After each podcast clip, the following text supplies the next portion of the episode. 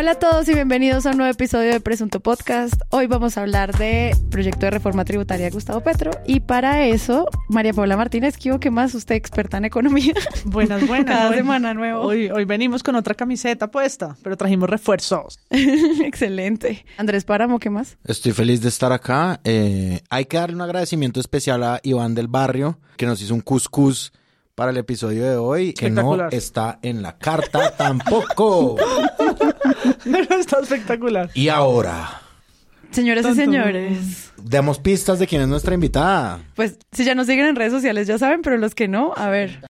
Bueno, yo voy a decir algo. Esta invitada increíble es famosa, es muy famosa por haberse ganado un premio presunto a mejor investigación 2021. O sea, ya ella tiene galardones, digamos, de este podcast. 70 mil millones, yo doy esa pista. 70 mil millones. 70 mil millones, de millones de pistas. 70 mil millones de pistas. Señoras y señores, con ustedes. Paola Herrera, bienvenida a Presenta Podcast. Hola, muchas gracias. Gracias por invitarme. Muy contenta de estar aquí. Muy chévere hacer este ejercicio y hablar un poco de esa, de esa autocrítica que necesitamos siempre los medios de comunicación. En serio, soy tan feliz cuando los periodistas que hacen periodismo de verdad vienen acá y nos ayudan a entender la realidad nacional. Te agradezco infinito que hayas aceptado venir. No, yo estaba esperando que me invitaran hace mucho tiempo. Imagínate, me gané el premio hace... ¿Te ganaste el premio? Nueve meses y nada. Solo el cuerpo ajeno, ¿Qué les pasa a esta gente? Ni siquiera parar unas palabras. Tú llevas como más de una década cubriendo economía, ¿no? Sí, ya como 13 años cubriendo la fuente y obviamente pues afrontando todo lo que significa poder traducir, desmenuzar la economía para que la gente, los colombianos la puedan entender. Bueno, pues muchas gracias. Les recuerdo a todos ustedes que Presunto Podcast tiene página web. En esa página ustedes, además de encontrar todos los episodios cada viernes, también pueden encontrar el acceso a la comunidad de donantes. Si usted quiere apoyar este podcast, vaya allí, presuntopodcast.com. Y también puede acceder a eh, nuestra presunta tienda que está llena de la colección Primavera-Verano de Santiago Rivas. Así que si usted quiere lucir esta preciosa prenda, llevar su termo del preciado líquido, nada, pues pásense presuntopodcast.com. Ahí está eh, todos los accesos.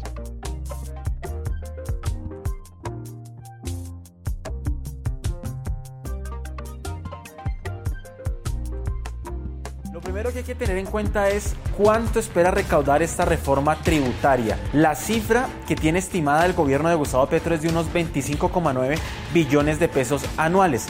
Tal como se anunció desde su elección, el primer proyecto que el gobierno presentó al Congreso fue el de la reforma tributaria. Sí, señora, la iniciativa incluye cambios en el impuesto de renta que afectarán inclusive a algunos pensionados, nuevos impuestos y la eliminación de beneficios tributarios.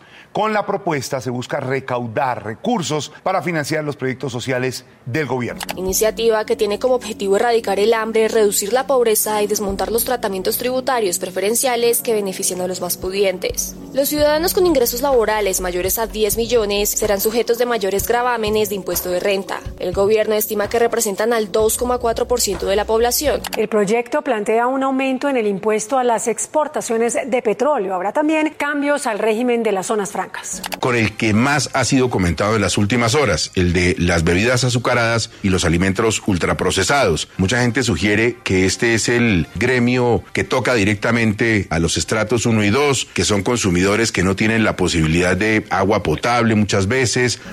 La reforma tributaria de Gustavo Petro no fue algo que él simplemente dijera como yo voy a firmar en piedra que no voy a tratar impuestos, no, todo lo contrario, fue parte de toda la campaña y también las propuestas que se iban a hacer de primer lugar. Esta reforma tributaria ya se encuentra en el Congreso y pues se nos viene como un debate de unos cuatro o cinco meses más o menos, o sea, apenas arranca, pues hay muchos puntos, muchas narrativas en torno a qué va a pasar con esta reforma tributaria, pero el anuncio sí nos dice hay que hablar de este tema porque pues finalmente es fundamental para nuestro país. Entonces ustedes cómo vieron como este primer anuncio, porque además es como lo primero que hacen estos siete días de presidencia cuando estamos grabando, ¿cómo lo vieron? Yo creo que el anuncio de la campaña era claro, o sea, era de las primeras cosas que pasar. Tal vez nos sorprendió a algunos la rapidez del texto, es decir, tiene ciento y más de 120 páginas. Son como 130. 130 páginas, pues que redactaron para que iniciado el Congreso de las primeras cosas a debatir. Pero no solo por lo rápido, sino que pensando en la movilización social y todo lo que pasó en los últimos dos años, pues fue precisamente la reforma tributaria de Duque que fue como el, no sé, la, yo no creo que sea lo único, pero, pero fue lo que rebasó, ¿no? Y nos mandó a todos a las calles, entonces venía también de allá. Como la segunda de las tres reformas de Duque, una cosa así. Sí, pero el asunto de esa reforma tributaria que iban a pasar en la mitad de una pandemia fue lo que terminó como el, el trigger event que terminó desatando el estallido social, o por lo menos ese momento del estallido social. Y lo digo es porque creo que... Sí, el segundo momento del estadio. El segundo momento, exacto. Y lo digo porque creo que algo de esa narrativa todavía está en los medios y en las reacciones de las personas. Y es, ah, entonces ahora sí, ah, con esta reforma tributaria no van a salir a marchar.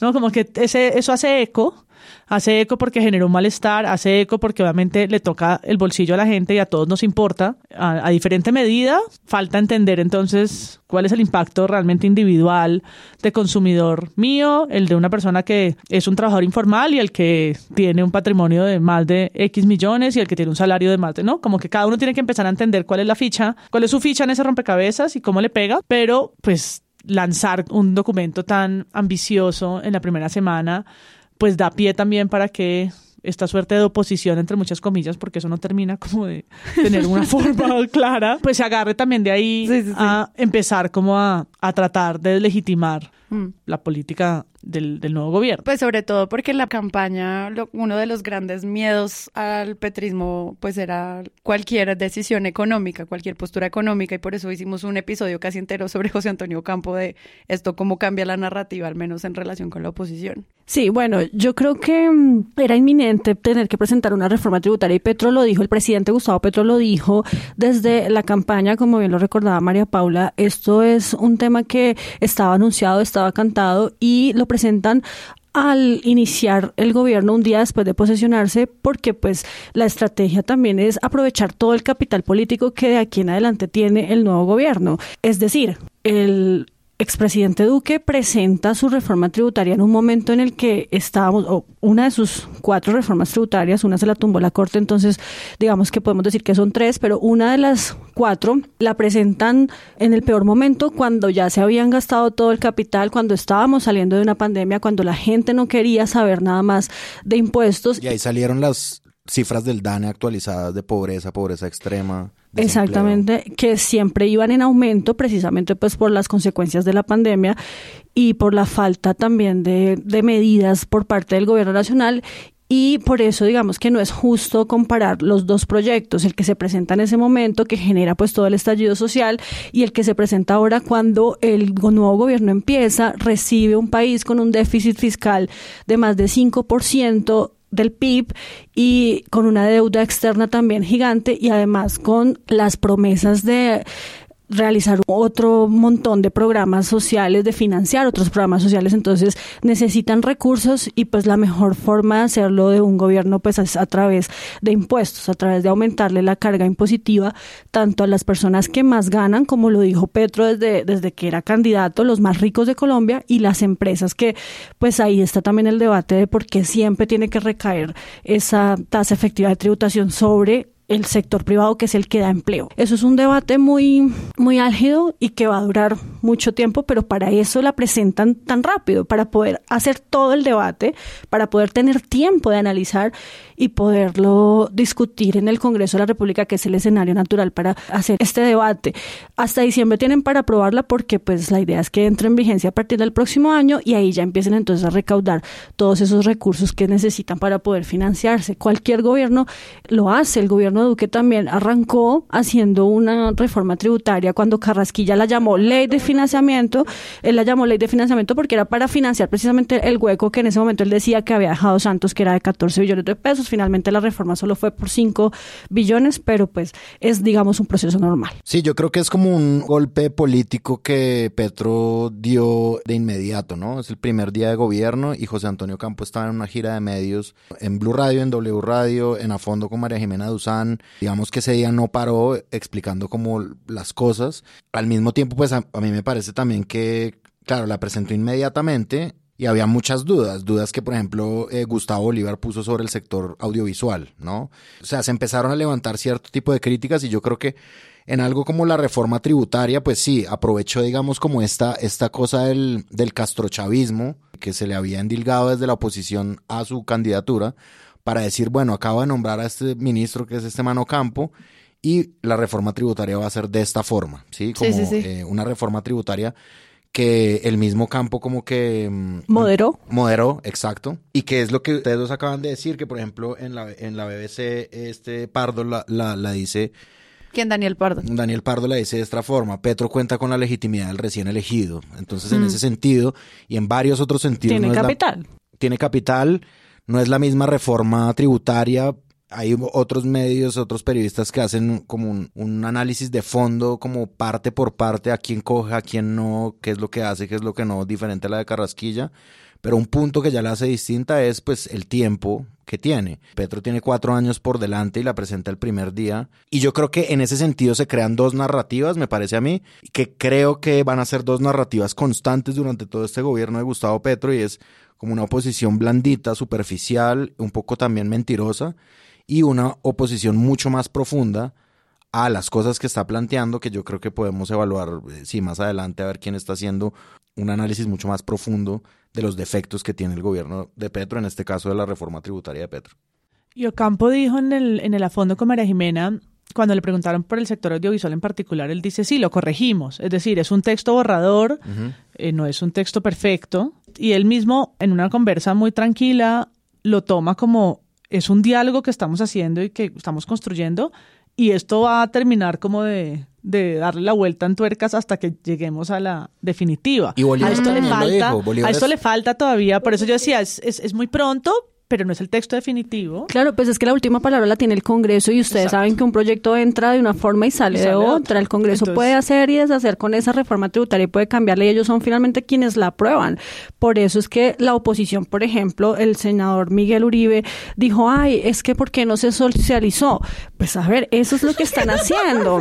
Esto sí, Eso bienvenido a es. la democracia. Sí, o sea, eso es lo que pretenden, por eso la radican un día después de posesionarse, para poder socializarla de aquí hasta diciembre, tienen todo el tiempo para poder hacerlo y no como eh, la primera reforma de Duque, que él la ah, pasa, la presenta casi a finales de octubre de 2018, Teniendo un cuando ya le quedaba mes y medio para poderla aprobar, o sea, a pupitrazo y hágale rápido. Y menos porque en diciembre, no nos digamos mentiras, ningún congreso trabaja. Pero yo creo que el, el tema del tiempo que, que Paola acabas de decir es también en los medios como un agravante, porque la dan como si ya, ¿no? Ya fuésemos a tener el impacto de una reforma que no se ha discutido.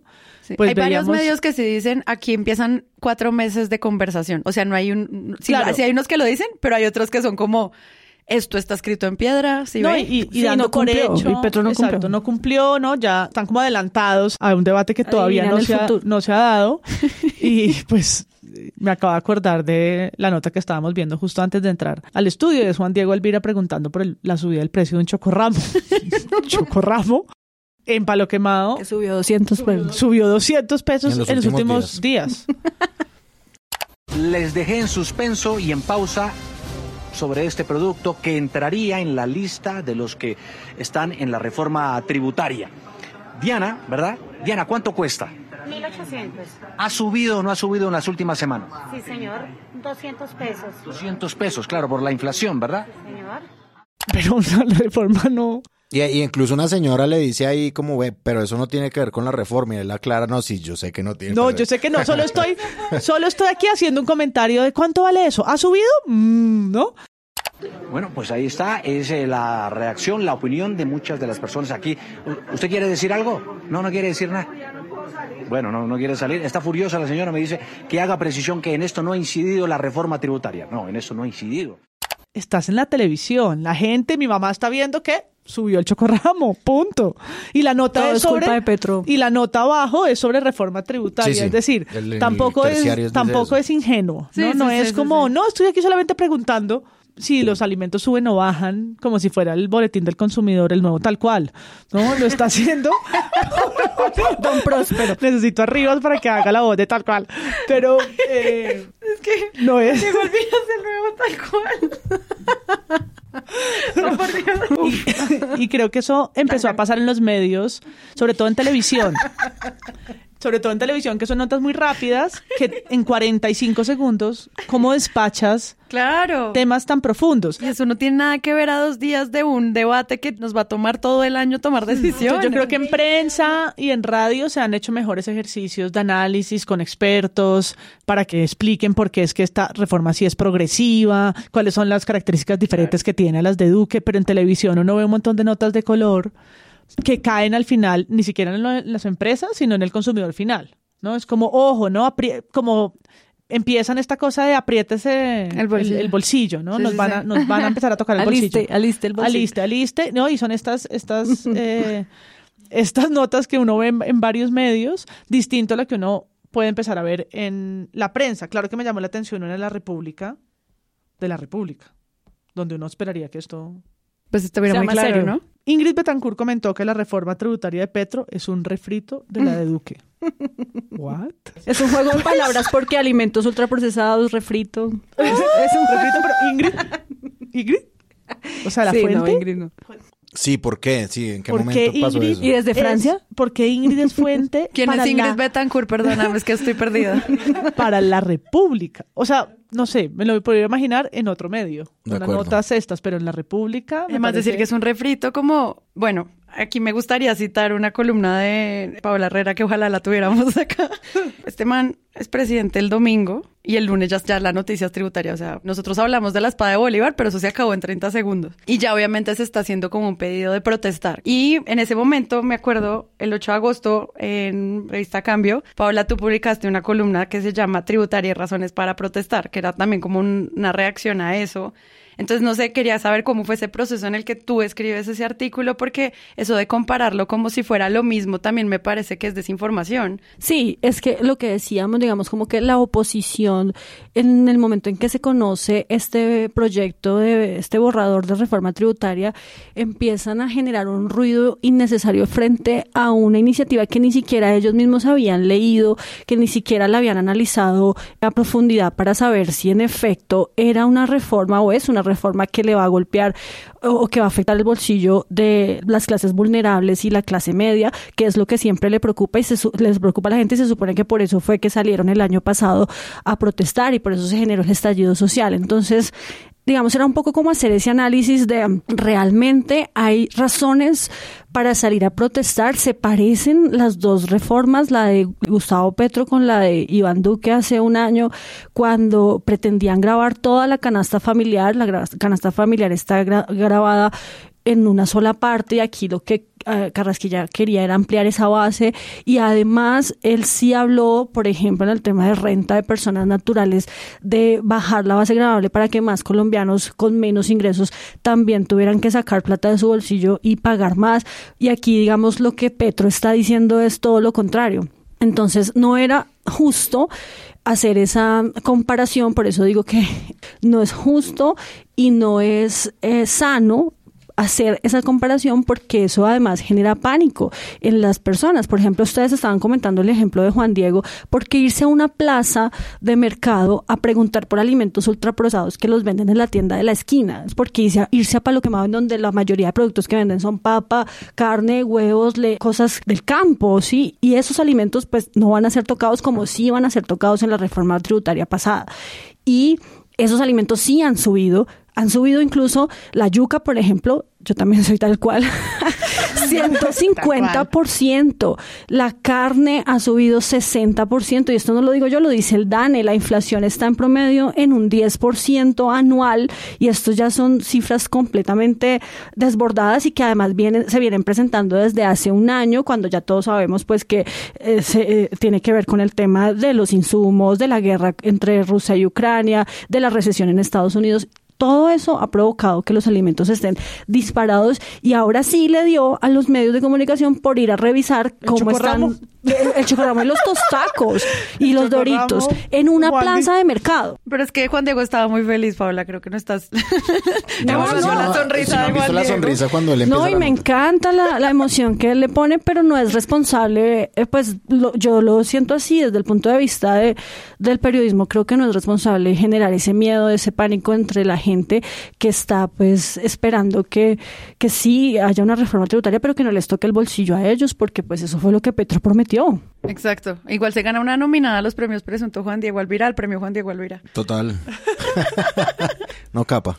No, a ver, yo creo que, sí, retomando un poquito la idea de María Paula, a mí me parece que televisión, como por ejemplo con esas notas, hace entender que la reforma tributaria ya es un hecho y que entonces ya está, es decir, Juan Diego Alvira se está adelantando en el tiempo, en el mal sentido, eh, y lamento mucho esto porque yo los últimos veces que he hablado de Juan Diego Alvira ha sido para hablar bien de él. Él se está adel- adelantando en el tiempo en el mal sentido porque está como propagando una idea, así él diga que la ha dicho diez mil veces en su propia nota, de que la reforma tributaria ya es un hecho y que esos bienes ya están grabados y por ende han subido de precio. A mí me parece como mucho más productivo y María Paula también lo dijo, cosas como las entrevistas que se han hecho, por ejemplo en la W el día que salió la reforma tributaria entrevistaron a Gustavo Bolívar, que fue el que puso la queja de mm, el sector audiovisual y él dijo esto se tiene que discutir y lo dijo muy tranquilamente dijo yo lo voy a poner en, el, en la mesa pues porque ese era mi gremio y yo tengo una forma de saber que hay unas cosas que ellos no están viendo de unos réditos extra que le dejan al país producciones que vienen acá a hacer filmaciones. Y no se están dando cuenta. Y ese mismo día Ocampo dice en el afondo de María Jimena Duzán sí nos equivocamos sí es como están tratando de dar a entender que es un debate abierto no es una cosa hecha ya, hay que criticarla por lo que puede ser criticable, pero hay que dejar muy claro siempre que esto es una discusión abierta todavía y que le queda mucho. Ocampo lo único que ha dicho es yo no voy a regatear un peso, ¿sí? Yo no voy a regatear un solo peso.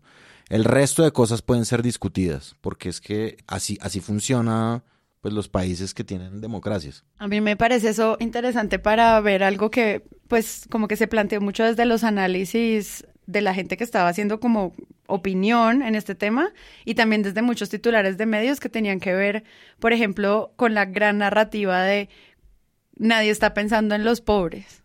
Mucha gente sugiere que este es el sector que consumen, este es el gremio que afecta a consumidores que no tienen la posibilidad de unos alimentos que quisiéramos fueran los mejores y que mientras eso sucede, pues van a seguir consumiendo ultraprocesados y bebidas azucaradas y que con esto se les afecta directamente a esos estratos menos favorecidos.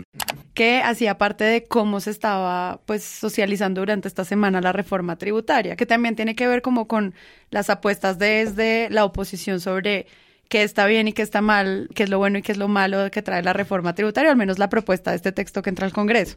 Entonces, muchos medios como sobre cuál es la, la protesta que va a pasar, el tema de la olea, lo del salchichón, o sea, como que empezó a pasar una construcción de narrativa en torno a los pobres. No sé ustedes cómo vieron eso, pero a mí me parece, de entre muchas, que son de las grandes propuestas, obviamente muchos medios dijeron como cinco puntos a tener en cuenta del- de este texto, que menos mal se lo leyeron, gracias periodistas. Pero no sé cómo vieron este tema alrededor, alrededor de como las clases más populares. Pues muchos medios se han concentrado en hablar de las empresas, el empresariado. Y ahí es donde yo creo que es más difícil y tal vez Paola tú lo vives cotidianamente y es como tratar de traducir ese lenguaje tan técnico cuando hablan de la regla fiscal ¿no? y las empresas. Voy a leer el tiempo. Voy a leer un párrafo del tiempo. El proyecto propone también que se imponga un tope sobre la renta líquida ordinaria a los beneficios tributarios para que se mantengan como rentas exentas, deducciones e ingresos no constitutivos de renta con el fin de evitar el abuso de las detracciones por parte de personas jurídicas. ¿Sí entendieron? Sí. ¿Sí? ¿Entendieron? Paola entendió. Paola sí. Pero siento ¿Esos, que ¿Esos artículos de quién? es un artículo del tiempo, no sé si está firmado tal vez por, por, la, por la sección económica del tiempo.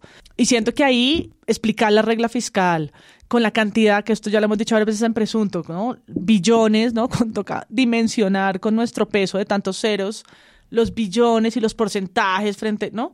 Es un lenguaje difícil, difícil la traducción mediática. Es difícil durísimo, sí. para que pase de lo técnico de los expertos que entienden perfectamente de lo que están hablando y para que los consumidores finales, nosotros los lectores del periódico El Tiempo, no de un periódico especializado ni que estamos viendo Bloomberg en, el- en la televisión, sino los de a pie, entendamos realmente qué pasa. Y creo que el contraste absoluto de eso es la pornomiseria del chocorramo. ¿No? Que, eh, Sí. o la historia hipertécnica que no, que no, no baja la regla fiscal y producto pequeñito de cómo vamos a ser los pobres más pobres, sino desde una mirada un poco condescendiente y superficial de cómo es que afecta a las clases eh, más populares, que entonces comen más chitos, ¿no? Entonces lo convierten en un asunto de la colombiana y los chitos. Yo creo que hay como unos esfuerzos para mostrar, obviamente esto sí sucede mucho en el periodismo con temas que son engorrosos, no solamente es economía, muchas veces sucede con temas judiciales, muchas veces sucede con reforma política, reforma a la justicia. Entonces hay que hacerle una mención a ciertos medios que yo vi que resumieron muy bien eso. Mutante, por ejemplo, en redes sociales lo hizo. Sí, en, en- en Instagram, En hizo- Instagram. lo hizo muy bien. Muy bien, el espectador en la sección El Salmón, que el, el editor es Santiago Larrota de la sección de Economía. Economía para la People también lo hizo. Buenísimo. La BBC también lo hizo. Tres claves La para la reforma tributaria. La W para Paola Herrera. La W, Paola Herrera, por supuesto, que ojalá estuviera acá. Eh, Sería chévere. hay una cosa que tú preguntas y es como esta narrativa de los pobres. Porque es que yo también creo que esa hace parte de la disyuntiva que se va a armar durante todo el gobierno de Petro y es, y esto, esto va a afectar más a los pobres, ¿no? El gobierno que se dice a sí mismo popular, entonces la oposición natural pandita va a ser decir eh, los pobres van a sufrir. Entonces hay una columna de semana que, de Oscar Ramírez que se llama Apagar sabroso los más pobres. Entonces tiene ideas de la siguiente, del siguiente calibre, es como sacar la plata de lo que comen los pobres, porque lo vimos no solamente en columnas de opinión, sino también en redes sociales, lamentablemente un- una cantidad absurda de tweets haciéndose pasar por, pues sí, los pobres no, no comen tan bien, pero esto es lo que comen, entonces ¿por qué les van a grabar eso? Por favor, lee la frase. Eh, salchichón, fritanga o chocorramo, no sabemos si son alimentos, pero pues eso es lo que comen los pobres. Y es como, no, pero ah, tiene que haber un poquito más de profundidad de verdad en, en este tipo de cosas, ¿no? O sea, en primer lugar, como pensar por los pobres, que es una cosa que se volvió tendencia en Twitter por parte de esta oposición, que ejemplifica muy bien este señor Oscar Ramírez en semana, que es, esto es lo que comen y punto, eso es lo que, a ver, eso es lo que, y cómo así que van a comer saludable. Sí, Sí. o sea, eso es lo que están diciendo básicamente. Sí, La frase que cierra ese párrafo que acaba de leer Páramo reitera lo que mencionamos aquí, es esa oposición de no se puede esperar de, este- de este gobierno. Se podía esperar de otros, pero no de una medida que podía esperarse de cualquier mandatario, menos del adalid de los menos favorecidos, de la reencarnación de, De Simón, Simón Bolívar, Bolívar, del héroe histórico del pueblo de a pie. Sí, es que la semana pasada el debate giró justamente en que todos los tecnócratas de Twitter eran expertos en qué comían los pobres. Y eso se genera porque la reforma tributaria o el proyecto de reforma tributaria tiene dos ejes principales y que tienen que ver, por un lado, con el impuesto de renta a personas naturales, que era el que mencionaba María Paula, de ese párrafo tan técnico que el tiempo no sabe explicar qué es realmente lo que va a pasar con las personas que ganan más de 10 millones de pesos. Y por el otro lado, por el tema de los impuestos que el gobierno ha llamado impuestos saludables. Entonces, al crear este capítulo de impuestos saludables, el gobierno dice, vamos a aumentar impuestos a las bebidas azucaradas y a los alimentos ultraprocesados.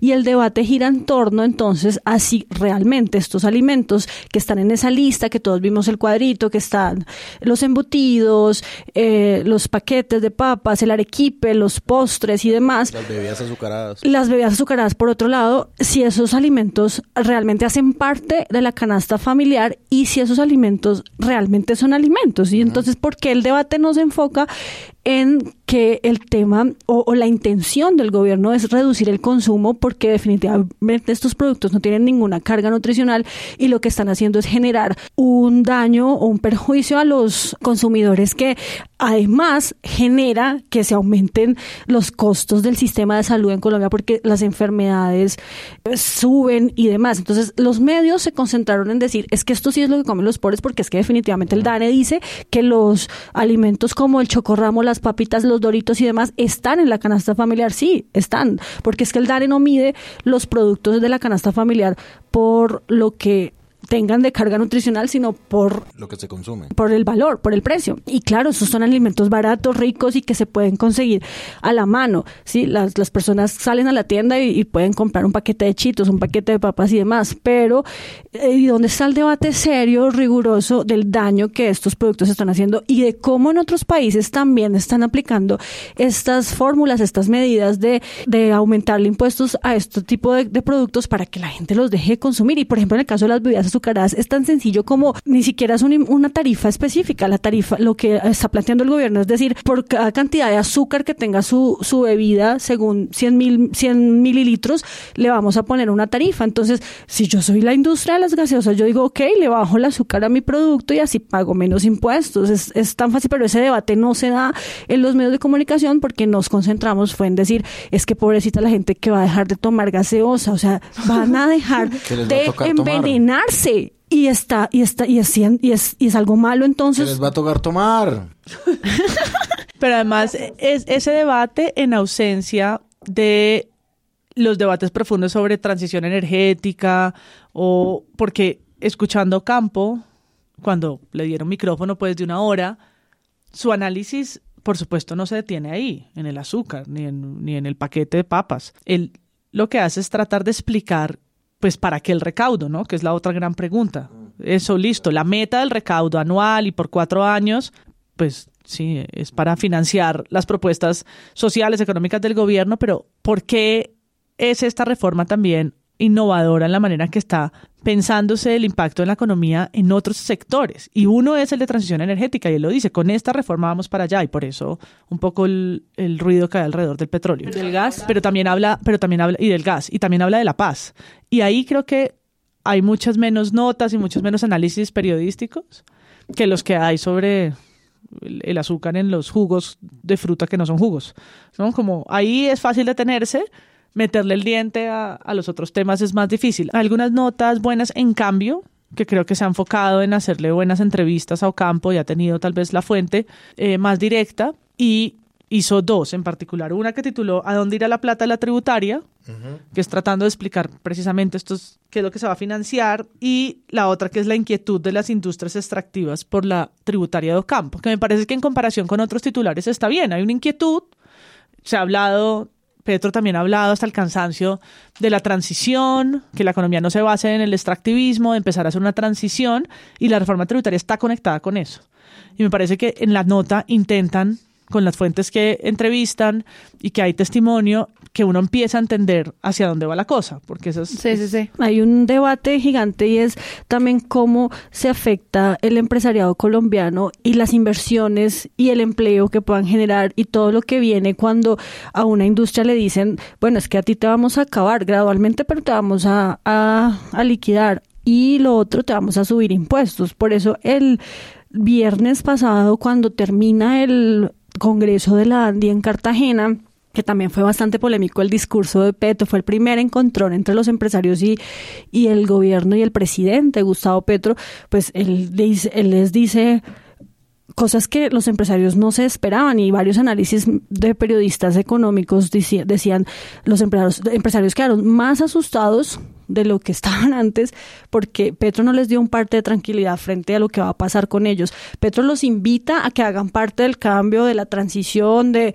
de generar riqueza en el país a través de la producción, pero no les da tranquilidad y seguridad de que no van a ser ellos los que tengan que sacar de su bolsillo para poder financiar todo lo que el gobierno quiere hacer. Yo sí creo que es muy válido que desde los medios digan como cuáles son las preguntas sobre para qué va este recaudo, ¿no? Porque parte de la gran conversación en campaña también fue la corrupción y, bueno, las coimas y todo lo que pasa con la plata. Y no sé, por ejemplo, ¿qué tal hablar de los 70 mil millones? eh, no, pero lo que quiero decir es como... Ay, ojalá estuviera. Eso ya se pierde. Y lo que quería decir es como en el tiempo hay varias notas o, o en algunos medios sobre, bueno, cuáles son las dudas sobre el uso específico de la plata y su alcance que a mí eso me parece que en serio es importante. O sea, yo sí quiero saber para dónde esa plata y gracias periodistas por hacer esa conversación, pero no sé si, por ejemplo, cuando uno ve como otros medios y otras historias contando como el sector financiero va a tener que pagar que fue además un sector que nosotros acá hablamos mucho de, bueno, es que se salvaron muchísimo a los bancos en plena pandemia y pues ahora el sector financiero va a tener que pagar, entonces, ¿por qué no le preguntamos a los banqueros qué opinan eh, al respecto de, de una pregunta sobre cuál es el uso específico de la plata y su alcance? Pues obviamente estos analistas del Banco Bogotá pues van a decir que no funciona, o sea, como como ¿Te refieres te refieres a los banqueros que a su vez son dueños de medios? Ah, Juas, juas. Juas, juas, juas. Entonces yo pienso como que sí hay que tener mucho cuidado con esas fuentes, sobre todo cuando uno titula algo tan totalizante, ¿no? Como que si es tan totalizante es como no, más bien como qué opina el sector financiero de la reforma que los va a grabar. Pero no me digas así es que se va a usar la plata para la reforma tributaria, porque obviamente la respuesta va a ser pues sesgada si tú en un párrafo introductorio no me ayudas a darme cuenta que es que estás teniendo ese enfoque. Obviamente sí, el tiempo tuvo que aclarar pues eso, digamos, como que lo- lo- los dueños de ellos son un, un- el banquero más importante de acá de Colombia. Yo lo que dice revisando varias notas de prensa es que varios medios, varios opinadores están de acuerdo en que eh, tiene que haber un poco más de claridad en, en qué se va a invertir el dinero, digamos. Cuestión Pública publicó un artículo que es como una comparación entre las reformas de Ocampo y Carrasquilla. Y pues sí, había como una duda de Ocampo eh, dijo que el carbono paga más y Carrasquilla también, pero Carrasquilla sí decía para dónde iba el recaudo de ese impuesto, que era para el Fondo Climático y Desarrollo Sostenible. Una duda mucho más grande saca el editorial del espectador que se llama Una buena tributaria con discusiones pendientes. Ellos dicen la otra gran pregunta es qué hará el gobierno con esos 25 billones que se recaudarán. En el Salmón, Santiago Larrota en su análisis también dice, el texto se queda corto en explicar en qué se va a gastar los recursos. O sea, es una propuesta tributaria, dice, pero a diferencia de las otras reformas pasadas, no avanza en los temas fiscales. Ana Bejarano en su columna Sotana de Oro de los Danieles, ella también lo insinúa, dice, problemas reales, ¿a dónde va a parar realmente nuestra plata? La columna obviamente trata de otra cosa que sobre los impuestos posibles que, se le- que podrían pagar las iglesias, pero ella dice eso y digamos que esa es una preocupación que a mí me parece común en este momento y sobre la cual sí se debería ahondar un montón y hacer una presión grande Claro. hacia este gobierno, que ese es el tipo de narrativa pues más profunda que podría hacérsele a, a este, a este gobierno. Y no una noticia sobre el manjar blanco, No. Y sabiendo que, según los expertos y las expertas, es muy probable que no sea la única reforma de este gobierno y que el déficit fiscal es tan grande que la situación es muy complicada. Es decir, la situación económica está muy difícil, Es frágil. es frágil, entonces se necesita un poco más de ese periodismo de investigación profundo que dé un poco más de sentido a lo que está pasando, ¿no? Porque lo, no sé, lo hicieron un poco al final diciendo están raspando la olla, esto en el gobierno viene mal, el hueco, el hueco, el hueco, el hueco, el hueco de Duque es duro, pero ya Duque se fue, ya no sabemos dónde está, no sé, cantando en Andrés, pero ahora nos toca, Es verdad. nos toca, ahora nos toca empezar a entender cómo impacta eso a todos los sectores. Claro, pero es una es una práctica normal en todos los gobiernos que llegan y que siempre encuentran el hueco, el hueco que Duque encontró en 14 billones, ya lo mencionábamos, 14 billones de pesos, que ahora el gobierno Petro dice que mm, están más de 60 billones de pesos, pero Duque, el ministro de Hacienda lo trató de bajar lo que más pudo hasta 5.7% del PIB, es decir, 50 billones de pesos, más o menos eso es lo, lo- a lo que equivale, entonces, claro, el déficit está, por eso decíamos también, era inminente este o cualquier otro gobierno que presentara apenas llegara una a Rodolfo le reforma. hubiera tocado también, imagínense eso. No, Rodolfo no quería porque él decía que todo era acabar con la corrupción, pero pues es que la corrupción no se acaba de un día para el otro. Y eso también le han reclamado al, al presidente Gustavo Petro y es, ok, reforma tributaria sí, pero también pensemos en cómo reducir el gasto del Estado, eh, todo lo que tiene que ver con temas de corrupción. Él ya ha dicho que va a eliminar un poco de contratos de prestación de servicios que en el gobierno, pues en el Estado se conocen como contratos corbate, que definitivamente son un hueco también por donde se, está, se están desangrando las finanzas del país, pero pues eso no es tan inmediato como si lo es una tributaria. Es que la tributaria se aprueba en diciembre, entra en vigencia en primero de enero de 2023 y ahí ya empiezan a recaudar lo que se necesita para poder financiar. Nuestro sistema tributario es tan complejo que parte de eso hace que pues mucha gente aprenda a evadir y aprenda a jugar con la norma como para salirse por la tangente. Y como una de las propuestas de la tributaria, obviamente es el recaudo, que es lo que hemos hablado hasta ahora, sino que también eh, como las maneras en las que esto se puede simplificar, como hay unos sectores que van a tributar de esta manera un poco más sencillo. No, y él, él lo explica muchas veces y dice, como, vea, para ponérselo en palabras sencillas, el gran problema no es ni el chocorramo ni la clase media asalariada. Pff, esos son, al final, los más jodidos porque son los que no pueden evadir, al final. El problema es Los que tienen las los- exenciones. claro, los grandes millonarios que evaden impuestos. Si pagaran lo que les tocara, no estaríamos en este pedo. Pero es diferente el tema de la evasión al tema de algo que es legal y que es una figura que en este momento en el sistema tributario existe, que son las deducciones y las rentas exentas. Es decir, nosotros podemos es hacer legal, sí. descuento de nuestra declaración de renta o pues las personas que declaramos renta podemos hacer un montón de deducciones y de descuentos y eso no es ilegal, eso está en la ley, eso se permite y eso es lo que digamos le quiere apostar el gobierno de Petro con esta tributaria, es decir, bueno, vamos a, a poner bueno, esto es, esto es un poco técnico, pero es como pongamos todas las rentas, las cédulas que llaman ellos, en una sola, para que todo tenga una misma tarifa y eh, no puedas hacer tantas deducciones y al final pues termines pagando lo justo, lo que es. Por eso es que aseguran que es una reforma progresiva. Progresiva. Sí, pero con Triquillola no me, no me refería a el pago de seguridad de, de, me- de seguridad médica y eh, personas a cargo y todo eso que son las que hoy existen legales, sino las que uno muchas veces ve eh, cuando denuncian grandes empresas que no sé qué mañas se dan para no no pagar los impuestos Mañas que legales, además, ilegales está todo entre la frontera lo legal y lo ilegal para no pagar. Y Ocampo decía algo que me llamó mucho la atención en el podcast de María Jimena y es que él dice hay un problema conectado con eso que tiene que ver con la estratificación social o sea, el pago de muchos de nuestros servi- pues, mucho de nuestras cosas, como los servicios públicos, dependen de el número que a mala suerte nos tocó. Uno, dos, tres, cuatro, cinco, seis. La mayoría de las veces es de acuerdo y está, eh, está en las, en las secciones y, en- y corresponde, digamos. No decir de acuerdo, corresponde el estrato 1 a, a personas que tienen un ingreso, pero también hay personas eh, con salarios que van a estar grabados ahora que viven en estrato 1, porque es patrimonio. Y tienen hay- hasta subsidios. Y ya, entonces tienen su- su- A los nosotros les pagamos el agua. ¿What? No, No, y para no ir tan lejos, uno ve, por ejemplo, las declaraciones de renta que los funcionarios públicos tienen que publicar por obligación por ley, los congresistas y demás, con unos patrimonios gigantes, aunque la renta, la declaración de renta no se, no, no, no se hace con base en los patrimonios, pero sí en los ingresos y también unos ingresos gigantes, millonarios, y al final les sale cero. Eso es porque pueden hacer todas las deducciones, descontar un poco de cosas y al final eso es lo que pretende, digamos, el gobierno, atacar y por eso el grueso de la reforma tributaria en materia de recaudo está en la renta y en el patrimonio de personas naturales. Por ese solo rubro piensan recaudar 8 billones de pesos.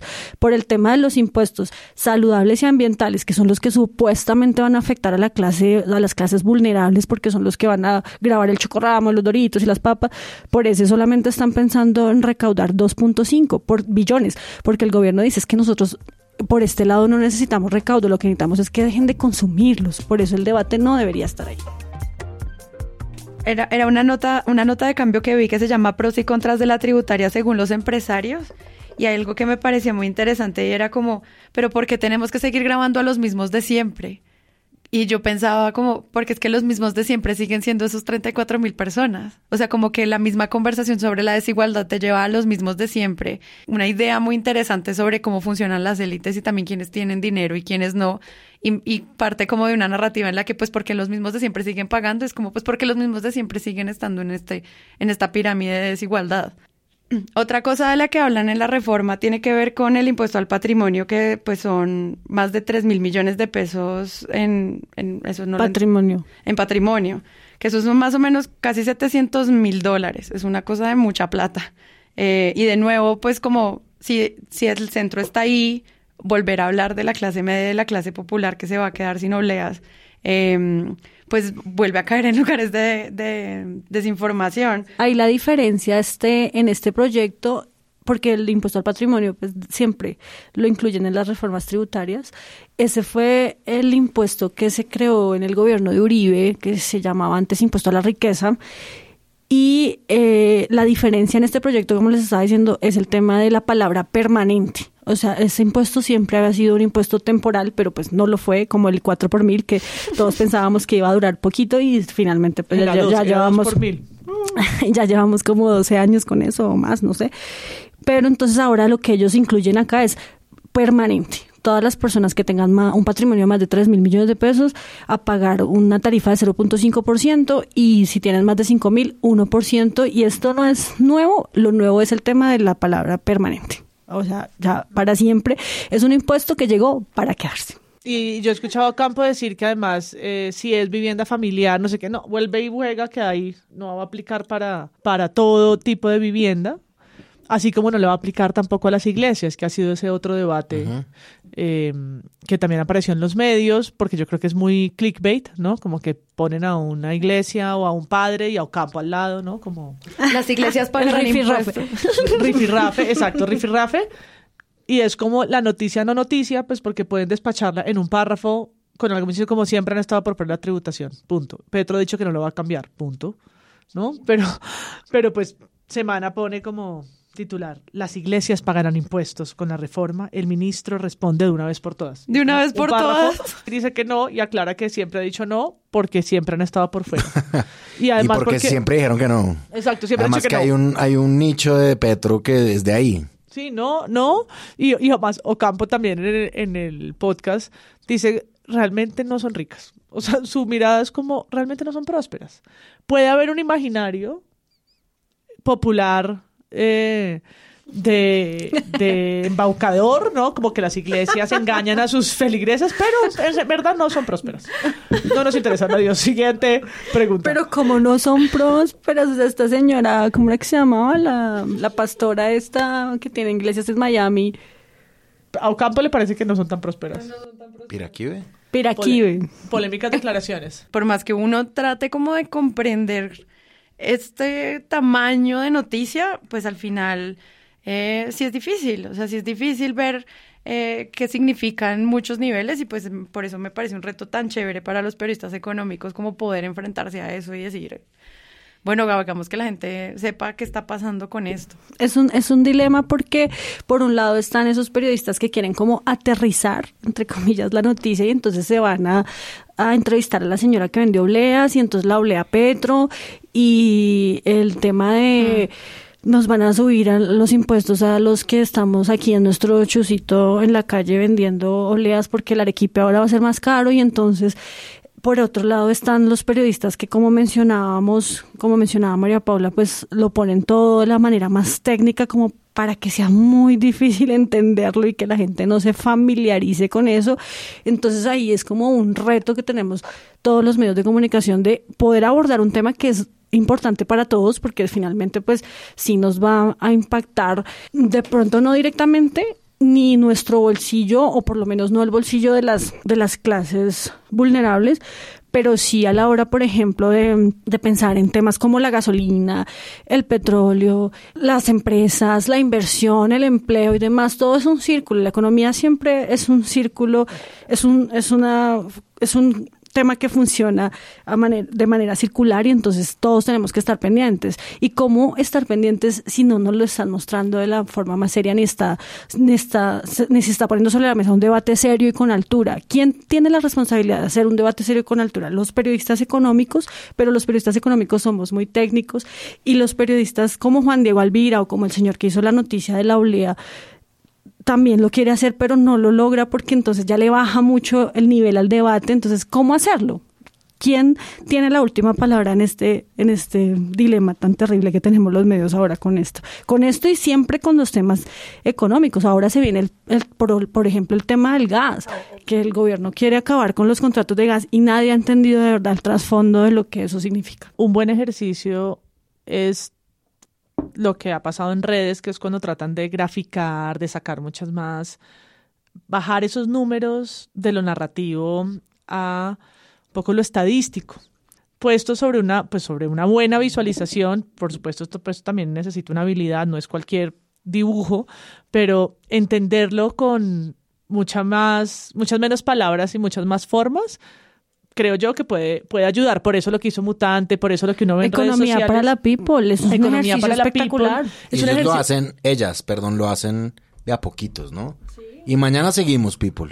O sea, Sí, pues es que les poquitos, toca. tum, tum, Pero tum. eso me parece que es un ejercicio fantástico de empezar, ¿no? Porque dimensionar porcentajes del PIB con millones de dólares, millones de billones de pesos y, y el PIB es con como un lenguaje sencillo para todo el mundo. En cambio, cuando te la- las comparaciones, las cantidades, ¿no? Aprender de una forma, ¿no? Cuánto se iba a recaudar en un gobierno, en un círculo, y cuánto se recaudó realmente en el de Duque, y cuánto más, cuánto es el hueco y cuánto le hay que tapar, como unas ideas muy sencillas, pero pero veraces, es decir, no, la- las formas y demás no pueden estar puestas como un dibujo cualquiera, sino realmente eh, realmente alusivas pues a la realidad. Sí, no Pero se yo- puede caricaturizar tampoco. Exacto, el no es una caricatura, pero yo creo que sí, y, revisando prensa, uno se da cuenta la- lo- las pocas gráficas que hay. Hmm. Es pura foto, fotos, ya estoy harta de ver fotos de Ocampo, o sea, todo bien, fantástico, pero Muy en vez de la foto de Ocampo, en cambio podrían jalarse unas visualizaciones muy buenas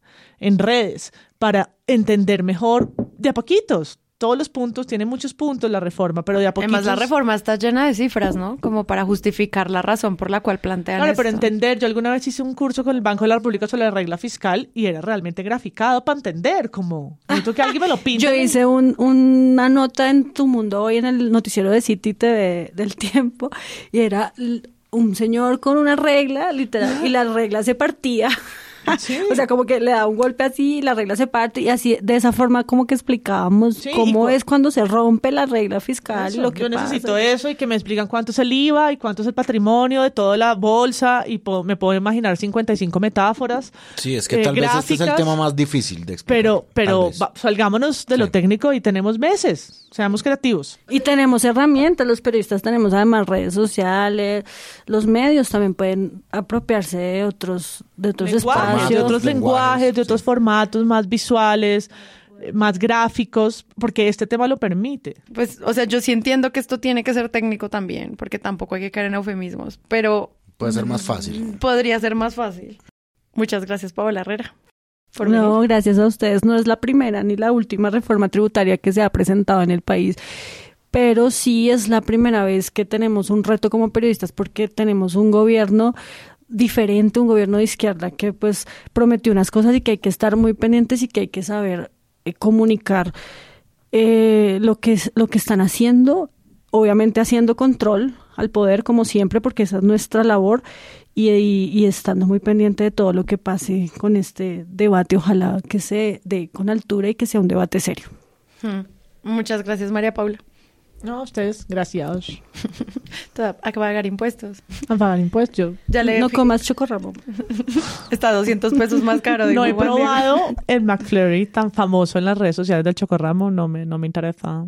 Eso no me no- interesa, pero yo estoy de acuerdo con que le suban, por ejemplo, al tabaco también, yo que fumo. Súbanle todo a ver si quitamos el consumo. Es decir, una manera de desincentivar, yo sí creo en las políticas públicas de salud Y es efectiva, sí. efectiva como esa. Súbanle a la gaseosa, al cigarrillo, al alcohol y pues aquí pagaremos. Sí, que en la reforma hay mucha comparación como de lo que hicieron en México y demás al respecto de desincentivar el consumo a partir de las bebidas azucaradas. Pero Como una medida de salud pública. Pero un parte de tranquilidad para las personas que comen salchichón, ese no está. No está. no está. Para aclarar las dudas Y de la morcilla noticias. tampoco. La morcilla tampoco. O sea que, o sea que ese titular del refrito no era tan bueno. El Era desinformación. No, a la, no a la desinformación económica, desinformando. por favor, es la más jodida. No, por favor, no. Es, es que siempre Ingrid es informando. que así. No, pánico económico del salchichón, no. Todo no. Ni nada. la morcilla ni la soblea, señor de Florida Blanca, tranquilo. eh, muchas gracias, Andrés Páramo. Nos oiremos en el futuro. Nos oiremos en el futuro y yo soy Sara Trejos. Hasta la próxima. Si les gustó este episodio, los invitamos a que lo compartan en todas sus redes sociales. Estaremos muy atentos a repostearlos y comentar qué les pareció. La producción es de Sara Trejos y el análisis de Presunto Podcast lo hace Santiago Rivas, María Paula Martínez, Juan Álvarez y Andrés Páramo. La postproducción la hacemos Rodrigo Rodríguez del Oro Podcast y yo. Los invitamos a que visiten presuntopodcast.com donde pueden ser donantes y parte de la membresía de Presunto, para así ayudarnos a financiar este proyecto y diseñar estrategias de mejora para ser sostenibles. Al mismo tiempo, en la página pueden encontrar el ingreso a nuestra comunidad de Discord. Que si no saben qué es eso, imaginen un gran chat donde cada tema tiene su propio canal desde una selección de memes y titulastres hasta muy buen periodismo o periodismo internacional y de género. Todo alimentado y discutido por la comunidad. También pueden escucharnos en nuestro canal de YouTube y en todas las plataformas de podcast. En algunas de ellas nos pueden dejar calificaciones y eso ayuda mucho a que otras personas nos encuentren. Presunto Podcast hace parte de la red de podcast independientes y John Studios y pueden encontrar otros shows allí. Gracias por escuchar. La próxima semana esperen un nuevo episodio.